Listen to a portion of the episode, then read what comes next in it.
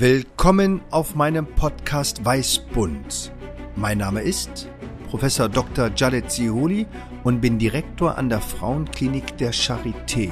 Und alle drei Wochen suche ich mit den unterschiedlichsten Gästen den Code des Lebens. Produziert von Brand Activation Berlin. Ich freue mich auf Sie. Ihr Jadet Sehudi. Willkommen bei Weißbund und heute ein ganz besonderer Gast. Helge Lind. Helge, niemand kann sich besser beschreiben als Mann, Frau, sich selbst. Wer bist du? Ich bin äh, ein Mensch, der in diesem Moment neidisch ist, ob deiner Stimme, die ja Herzen bricht. Also ich wäre nicht mehr allein stehen, wenn ich so eine Stimme hätte und mit so einer, meine Mutter würde sagen, Schlafzimmerstimme in die Welt hinausschallen würde. Aber ich bin einfach nur ein simpler Bundestagsabgeordneter, der sich in die Politik verirrt hat. Ich komme aus Wuppertal, das macht einen großen Teil meiner Identität aus, soweit zum identitätspolitischen Teil. Mein Vater ist Finne, meine Mutter ist Deutsche mit thüringischen Wurzeln. Ich bin äh, ein relativ unkonventioneller Politiker, blöd das von sich selbst zu sagen, aber eher so der Künstler und Freestyler der sozialdemokratischen Politik, Kultur- und Medienpolitischer Sprecher der SPD-Bundestagsfraktion ist wichtig. Man muss seine Ämter ja betonen, solange man sie hat. Auch Sprecher für Demokratie, sitze im Innenausschuss, bin zuständig für nationale Asylfragen und mache manche verrückte Dinge und prügel mich regelmäßig verbal mit der AfD. Lieber Helge, weißt du noch, wie wir uns begegnet sind? Auch eher auditiv statt visuell ich bin echt beeindruckt von dieser Rhetorik und dieser Artikulation. Machst du heimlich Radio? Ja, Wahnsinn, ich versuche das jetzt ein bisschen ähnlich hinzubekommen, ausartikuliert. Ich bin ja auch von Hause aus Germanist, aber im Vergleich mit dir schlimmster Dilettant, was zu Politik passt, weil ja Politik universal Dilettantismus ist. Aber um die Frage zu beantworten, wir haben uns, wenn ich mich richtig erinnere, kennengelernt dadurch, dass ich dich genervt habe, überfallen, belästigt, wie auch immer, aufgrund einer schwer an Eierstockkrebs erkrankten Frau aus Tunesien. So meine Erinnerung. Absolut. Und ich erinnere mich noch sehr, sehr gut. Es war ein Freitag. So wie ein Freitag ist, wo man gerne zu seiner Familie möchte. Und Herr Helge Lind ruft mich an und sagt, er kennt eine Patientin, die an Eierstockkrebs erkrankt ist und ob ich helfen kann. Da meine ich, ja, ich kann sie gerne sehen. Und er antwortet, ja, sie wird ja am Montag operiert. Da meine ich, was glaubst du, was ich jetzt an einem Freitag noch machen kann, wenn ich eine Patientin nicht kenne, die am Montag operiert werden soll? Ja, verstehe ich und ich kann ja mal schauen, ob ich die äh, Befunde bekomme aber ich kann dir nur eins sagen, wenn etwas unklar ist, dann bitte die Operation absagen. Absagen, wenn die Operation am Montag schon geplant ist? Ja, das ist meine ehrliche Meinung. Wenn etwas unklar ist und die Patient verunsichert ist, dann soll sie das absagen. Das ist meine Empfehlung. Wie ging die Geschichte weiter? Also ich glaube, du hast jetzt auch zwei Geschichten zusammengebracht. Also wir haben ja mehrere Geschichten miteinander Richtig. gehabt. Eine das tunesische und das war jetzt die letzte, die syrische Geschichte, die noch viel verrückter ist und also berührender wie auch schrecklicher und die ja so weiterging. Also war es nicht unsere erste Begegnung, aber fühlte sich an wie die erste. Jede Begegnung von uns ist wie ein neues erstes Mal des Kennenlernens. Absolut. Die, die, diejenige, von der du jetzt sprichst, hat eine lange Zeit des Weges mit mir verbracht. Ich durfte sie damals mitten in der sogenannten Flüchtlingskrise aus Syrien holen. Sie ist syrische Kurdin, hatte einen Gehirntumor, Glioblastom, über 36.2 Aufenthaltsgesetze, also Härtefallparagraphen, eine sehr schwierige Prozedur gelang es mir, sie letztlich nach Deutschland zu holen, nach Wuppertal weil dort auch einzelne entfernte Bekannte waren. Die wurde dann behandelt, hat verschiedene Krebsarten bekommen, aber immer doch wieder überlebt mit einem unglaublichen Überlebenswert. Willen. Dann haben wir auch noch ihre Eltern hergeholt, weil es bei ihr spitz auf Knopf stand. Auch das hat wieder erwarten funktioniert. Sie wurde wieder krank, die Eltern wurden krank, auch an Krebs erkrankt. Dann ist vor kurzem der Vater, der so glücklich war, das Video habe ich immer noch auf dem Handy, als er sie wiedersehen konnte in Deutschland, infolge einer Corona-Infektion gestorben und dann bekam sie auch noch Eierstockkrebs. Also das ist die Vorgeschichte zu der Geschichte, die du eben genannt hast. Und die sukzessive Geschichte ist, dass wir tatsächlich dann die Operation, verrückt wie ich bin und die ja vertrauend abgesagt haben. Sie hat das auch mitgespielt und wir haben in einer Hauruck-Aktion sie letztlich hier nach Berlin geholt. Und das kannst du viel besser schildern, weil ich ja medizinisch völlig unbegabt bin. Aber wir haben all die Schritte, die notwendig waren, hier eingeschlagen und ich glaube, nein, ich weiß, dass das genau der richtige Weg war und äh, sie ist auch zutiefst dankbar, dass das möglich war, hat nicht damit gerechnet und noch was ist geschehen, wundersam damit verbunden, also Wunder geschehen, ich habe es gesehen. Mittlerweile ist auch ihr Bruder nach Deutschland gekommen, der kurz davor war, im Krieg noch, und in Syrien gibt es immer noch Krieg, viele vergessen das, aber es gibt ihn, ihn aus dem Krieg rauszuholen und er ist jetzt auch in Wuppertal in Sicherheit und die beiden sind sich auch wieder begegnet und ihr geht es den Umständen entsprechend sehr gut. Sie hat ihren Bruder, sie hat leider ihren Vater verloren, aber noch ihre Mutter und entfernte Verwandte. Also größtes Dankeschön meinerseits und ihrerseits stellvertretend an dich. Das hat mich wirklich sehr beeindruckt und du kennst ja einige Vorurteile gegen Menschen aus der Politik dass du dich für einzelne Menschen so engagiert hattest. Und ich erinnere mich gerade, und das ist ja das Schöne an einem Gespräch, an einer erneuten Begegnung, dass du mich vor einigen Jahren sogar Unterstützung für eine Frau in Tunesien auch, die eine Chemotherapie kriegen musste, wo du das Geld sogar in Deutschland gesammelt hattest. Das hat mich sehr beeindruckt. Und das war für mich der Grund, warum ich mich ganz besonders über die Beziehung zu dir gefreut habe und wie passt das zusammen als Politiker? Du brauchst ja Prozesse, du brauchst viele, viele Unterstützungen, du brauchst Wählerstimmen. Bleibt da wirklich noch Platz für diese einzelnen Geschichten, die du gerade hier berichtest? Ist das hinderlich? Ist das die Ausnahme? Und wie wichtig ist dir diese Einzelschicksale? Man könnte jetzt so eine oberflächliche Antwort geben, die aber nicht wirklich die Wahrheit spiegelt und sagen, ich bin ja direkt gewählter Abgeordneter, deshalb habe ich auch eine besondere Verpflichtung gegenüber den Menschen in meinem Wahlkreis. Das wäre aber zu technisch und ist, glaube ich, auch nicht die wirkliche Geschichte. Das andere ist, und das ist gar nichts Heroisches und, und besonders ethisch wertvolles, sondern eher, dass ich nicht aus meiner Haut kann. Und ich umgebe mich gern mit Menschen, unterstütze gerne Menschen, interessiere mich für ihr Leben. Ich liebe es, mit Menschen zu tun zu haben. Und andererseits mache ich eben gern diese politische Arbeit, also Strukturen zu bearbeiten, durchaus auch Gesetze zu entwickeln, vor allem zu diskutieren, die parlamentarische Debatte zu pflegen, sich zu streiten, auch hart zu streiten diese beiden Pole reizen mich ungeheuer und sind vielleicht auch Ausdruck meines Wesens. Was ich nicht so mag, und das ist nicht gut für Politik, ist so das Mittelmäßige dazwischen.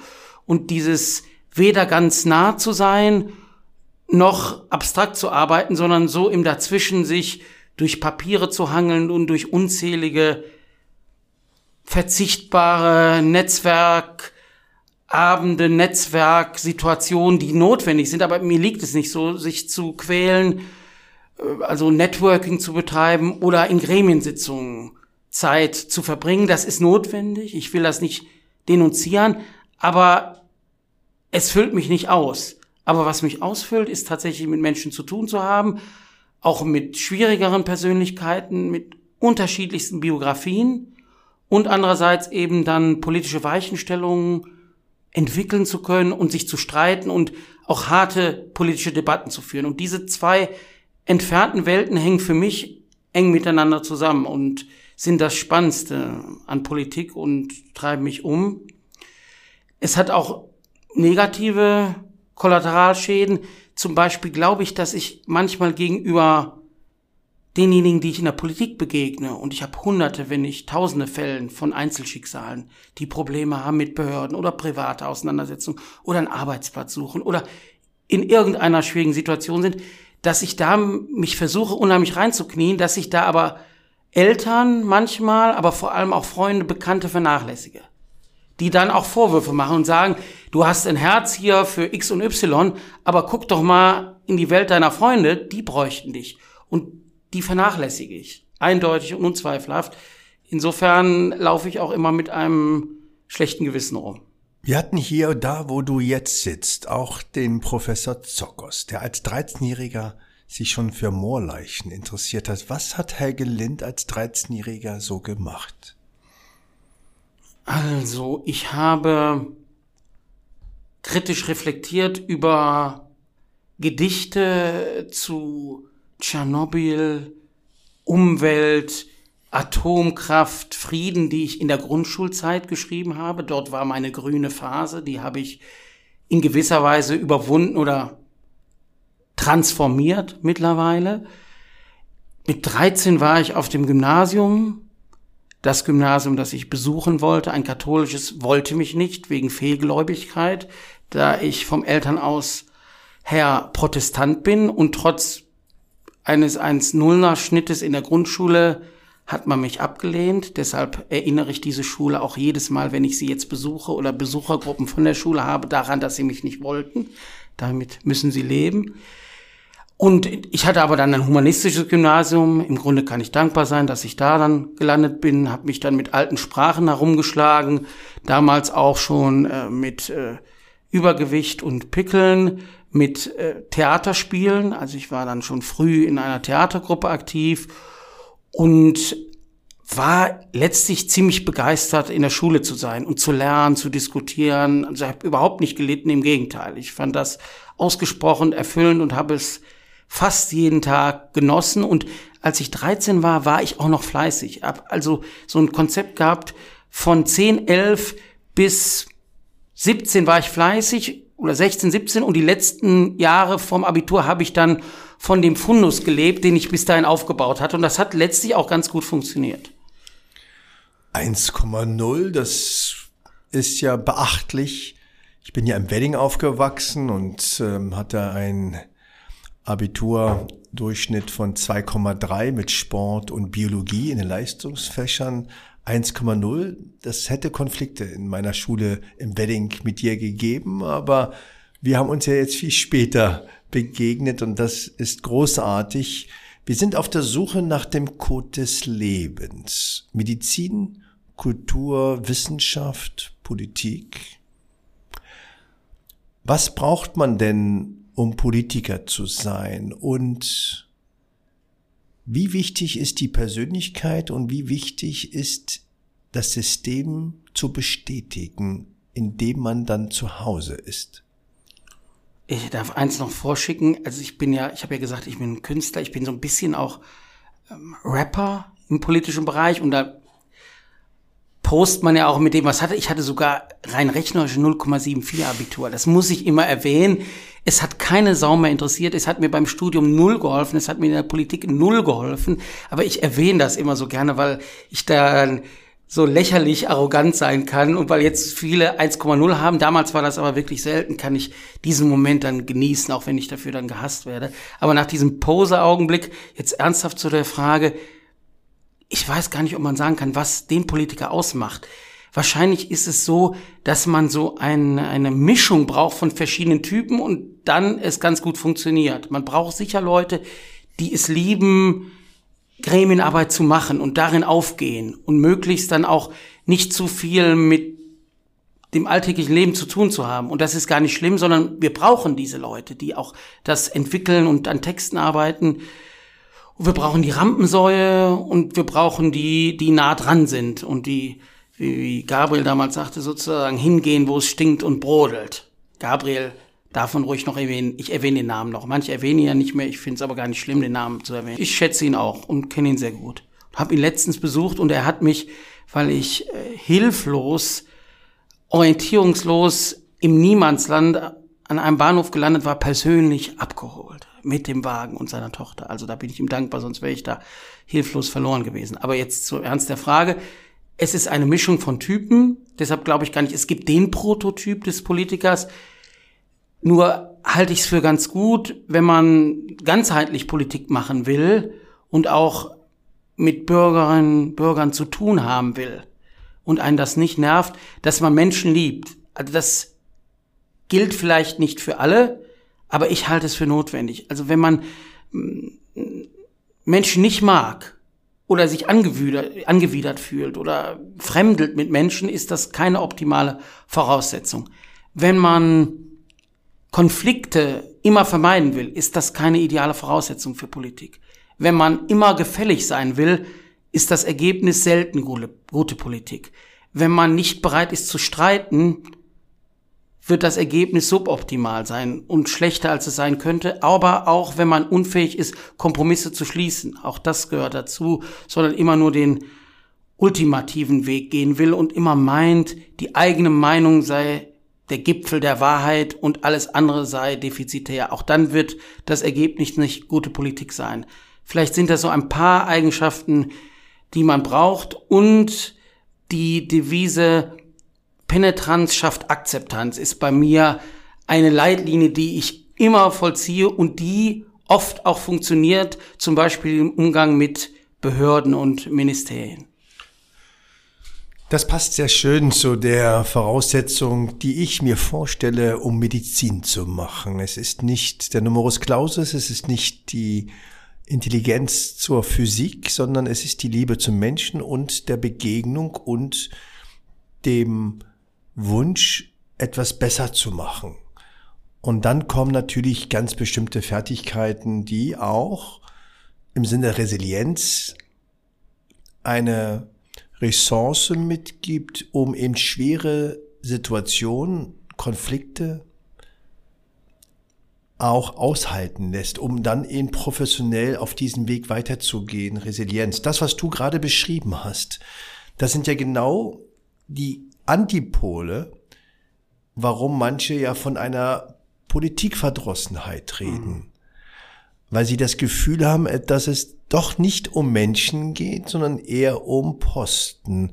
Dass heute man im Familienministerium ist und übermorgen bereits Außenministerium und die Expertise über Nacht sich etabliert und es gar nicht um den einzelnen Menschen geht und auch die Debatten eher eben nicht auf einen Kompromiss oder eine Lösung zählt, sondern um ein Signal, aber nicht um den Protest zu verändern.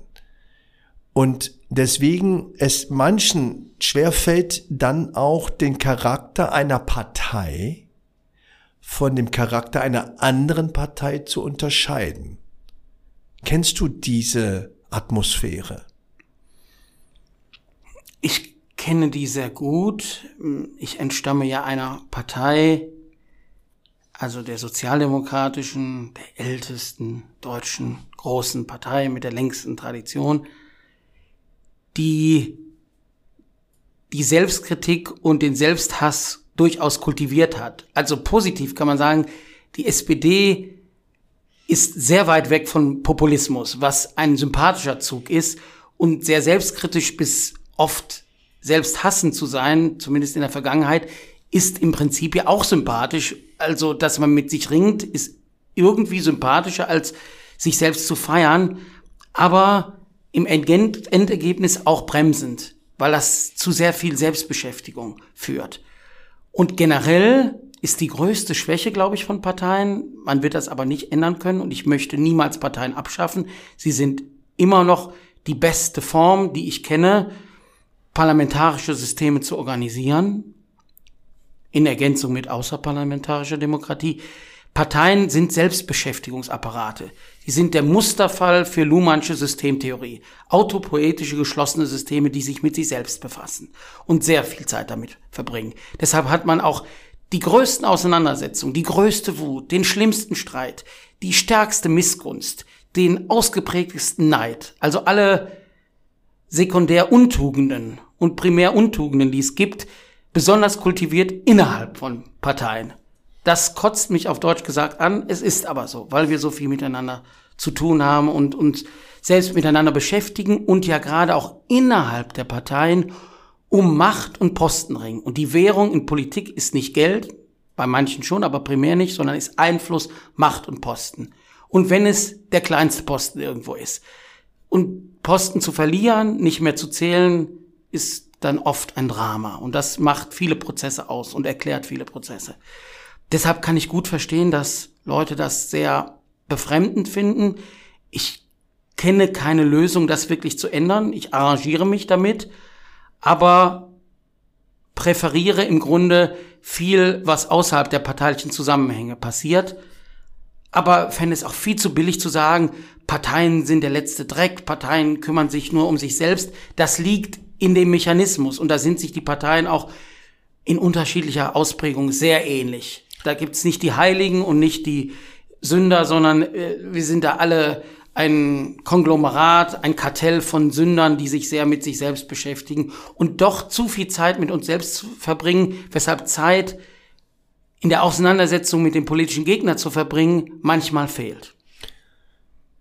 Ich glaube, dass das, was du gerade gesagt hast, ist auch diese außerparlamentarische Demokratie völlig vergessen wird. Dass eben Demokratie nicht nur in Parlamenten passiert, sondern eben immer dann, wenn ich mich verbünde und wenn ich in den Dialog und in Alternativen gehe. Wie können wir in der Gesellschaft es schaffen, diese nicht parlamentarische Demokratie sichtbarer zu machen und ihnen auch eine Selbstverantwortung im Sinne der Veränderungskraft zu geben. Wir sehen jetzt gerade in dem Zusammenhang mit der Ukraine-Krise und diesem Krieg, wie viel auch außerparlamentarischer Demokratie oder Initiative passiert. Ich habe leider die Sorge, dass wir aber immer das nicht strukturiert, auch in der außerparlamentarischen Welt, immer von vorne neu erfinden müssen. Und dass wir vielleicht genau diese Brücke zwischen Parlament oder organisierter Demokratie und Einzel Bewegung nicht nutzen. Wie siehst du das? Ich gebe mal eine fachlich-technische und eine persönliche Antwort. Die fachlich-technisch, technokratische Antwort ist, es gibt eine Antwort, neben anderen. Wir haben ja Lobbyismus, das ist ja auch eine Form von außerparlamentarischer politischer Arbeit in das parlamentarische System reinzubringen. Lobbyismus sind ja nicht nur Wirtschaftsunternehmen, die zur eigenen Gewinnoptimierung arbeiten, sondern das ist auch Amnesty oder Pro Asyl oder Greenpeace oder Save the Children und zig Organisationen, die tätig sind und so versuchen, Interessen zu platzieren. Aber es gibt ja den schönen Begriff der deliberativen Demokratie, der beratenden Demokratie. Ich bin ein Fan davon, sofern man sie gut organisiert. Ein Ausdruck dessen sind sogenannte Bürgerräte, also zufällig gelöste Räte von Leuten, die zu wichtigen, brennenden politischen Themen beraten und, wenn es wirklich ernst genommen wird, Ergebnisse vorstellen, die dann behandelt werden in Parlamenten. In anderen Ländern ist man da schon weiter. In Irland beispielsweise hat man ganz essentielle Fragen über solche Formen beraten lassen und die Ergebnisse dann abgestimmt im Parlament.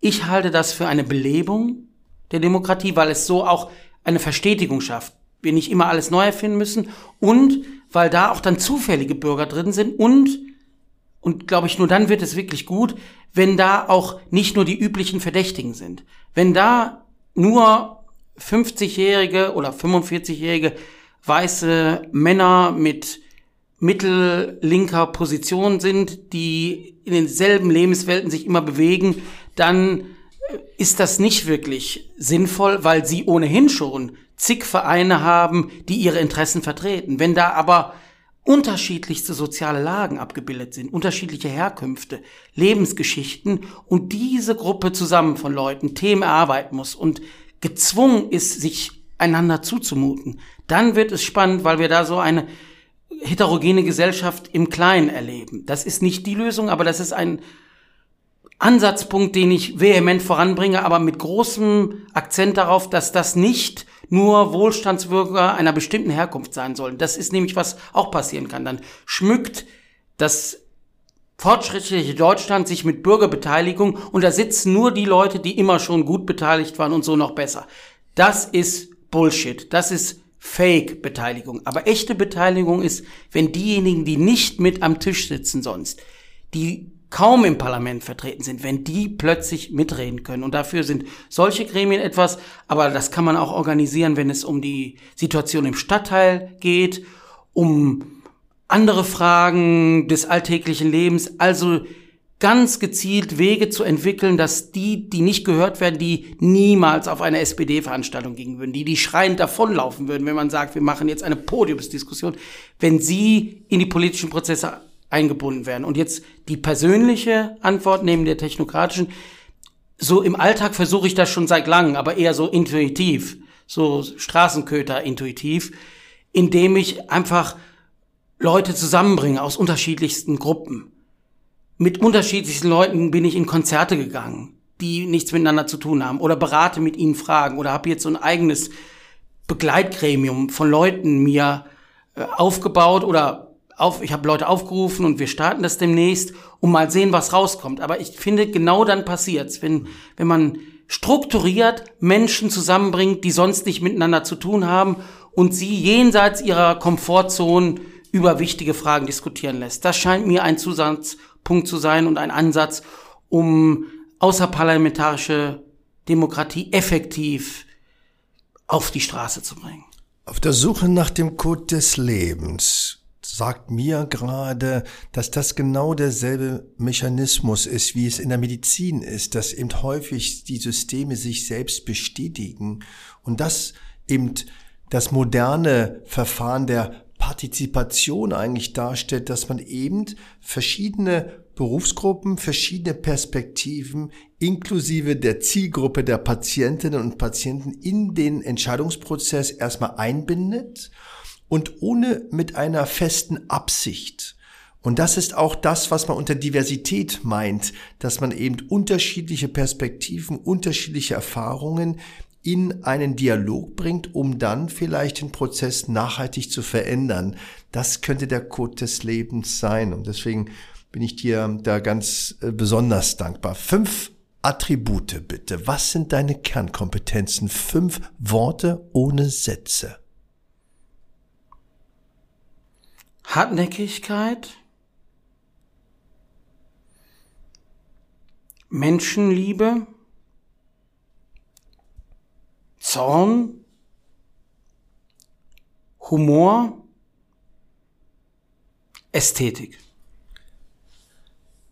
Helge, ganz plötzlich kriegst du den Auftrag, ab morgen Gesundheitsminister der Bundesrepublik Deutschland zu werden. Du hast insgesamt 16 Stunden Zeit bis zur nächsten Pressekonferenz. Was machst du in den 16 Stunden? Ich rufe Leute an, die ich vielleicht schon kenne, oder ich suche mir schnell Leute, die Leute kennen, die ich kennen sollte, und werde mit ihnen sprechen. Also ich glaube, ich werde nicht lesen. Ich lese gerne, aber zu langsam. Das braucht zu viel Zeit, sondern ich werde Gespräche führen mit spannenden Persönlichkeiten, manche, die im medizinischen Bereich sich bewegen. Ich werde gewiss dich auch anrufen, aber auch andere, die ich für klug halte und werde die fragen, was nervt euch an dieser Gesundheitspolitik? Was wollt ihr anders haben? Und auf der Grundlage dieser Gespräche werde ich in die Pressekonferenz gehen. Wenn ich mir was wünschen könnte, wüsste ich wahrscheinlich schon ein Thema. Mich regen diese Fallpauschalen und das ganze System auf, aber ich bin kein Gesundheitspolitiker. Ich bin da, wie gesagt, Dilettant. Aber diese Gespräche mit Denkerinnen, Denkern, interessanten Leuten, aber einfach auch ein paar Otto-Normalbürgern. Da wüsste ich ziemlich genau, wen ich anrufen würde. Wären für mich Basis dieser Pressekonferenz. Und wahrscheinlich, weil ich ein etwas verrückter Vogel bin, würde ich die auch eher provokativ anlegen. Aber vielleicht sage ich das jetzt auch nur und in Wirklichkeit sitze ich da und halte da eine stinknormale, spießige Pressekonferenz. Dann würde ich mich aber im Nachhinein schämen, denn wenn ich die Chance bekomme, Gesundheitsminister zu sein oder Pressekonferenz zu machen, dann muss man diesen Moment auch im Sinne einer Veränderung feiern. Ganz interessant. Auch ich habe ja manchmal so Themen, wo ich nicht sehr in der Materie bin. Und das Leonardo da Vinci Konzept mache auch ich zur Anwendung, um einfach Zeit zu sparen, aber auch, wenn man Menschen kennt und denen vertraut, sie zu bitten, ihr Destillat der Erfahrung zu kommunizieren. Und deswegen finde ich das sehr wichtig und ich glaube, das ist auch gar nicht so weit hergeholt, jetzt äh, unabhängig von deiner großartigen Persönlichkeit, dass manchmal eine Position besetzt werden muss ohne dass man die größte Expertise hat. Natürlich Mechanismen es gibt. Man könnte sich ja einfach die Pressekonferenz von dem letzten Gesundheitsminister mal angucken und sagen, okay, äh, kennt die noch jemand oder die vorletzte? Es hat wahrscheinlich die Presse auch schon vergessen. Und deswegen finde ich das ganz spannend. Lieber Helge, wenn du eine Henkersmahlzeit hättest, was wäre deine Henkersmahlzeit? Ich würde natürlich erstmal versuchen, Zeit zu gewinnen, weil ich mich mit dem Gehängtwerden nicht abfinden kann und eine Grundsatzdiskussion mit den Entscheidenden wie auch noch im letzten Moment mit dem Henker führen, um diese Situation zu verhindern. Wenn ich aber dann doch eine Henkersmahlzeit benennen muss, wäre das wahrscheinlich ein blutiges, fettes Steak. Lieber Helga, das ist mir eine große Freude, dich kennengelernt zu haben und dich weiter noch besser kennenzulernen. Du bist für mich eine ganz besondere Persönlichkeit, weil du demütig bist und auch eine hohe Expertise, aber eine sehr große menschliche Ader hast und trotzdem aber auch eine Selbstironie. Und das ist, glaube ich, das, was uns allen auch in der Medizin hilft, dass wir eben Dinge auch hinterfragen können, aber auch die andere Perspektive sehen, aber uns auch verbünden.